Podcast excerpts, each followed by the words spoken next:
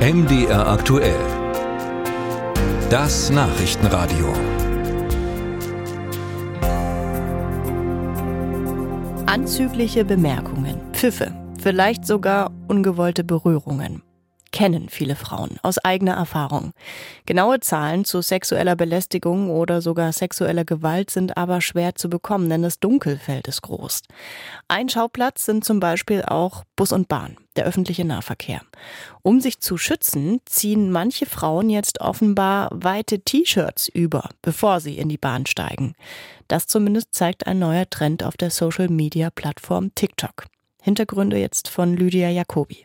New York City rule. If you're wearing a cute outfit and taking the train, don't forget your subway shirt. Eine Influencerin steht in Shorts und Top in einer New Yorker U-Bahn-Station und erklärt, was man in ihren Augen wissen muss, um als Frau in der Stadt zu bestehen. Nämlich ein weites T-Shirt überziehen, bevor man in knapper Kleidung in die Bahn steigt.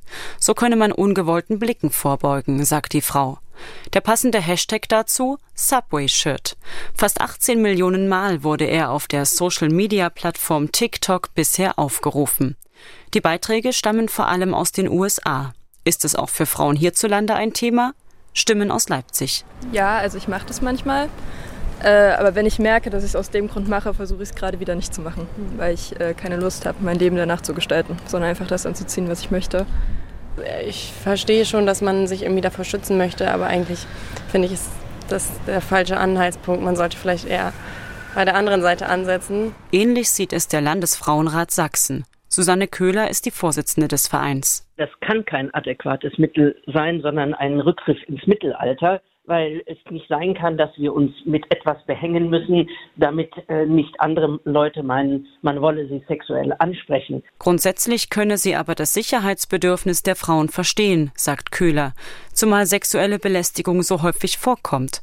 Eine nicht repräsentative Studie der Hochschule Merseburg stellte jüngst fest, dass sich fast alle, konkret 96 Prozent der befragten Frauen schon einmal belästigt gefühlt hätten, zum Beispiel durch Berührungen oder anzügliche Bemerkungen. Es gibt ja die Polizeistatistiken hier auch für Sachsen.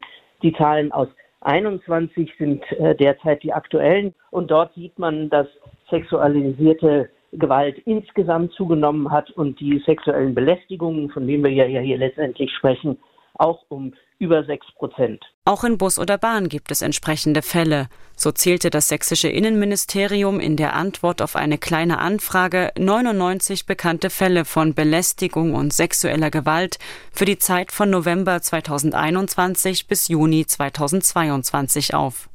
Ein unförmiges T-Shirt hilft dagegen wahrscheinlich nicht.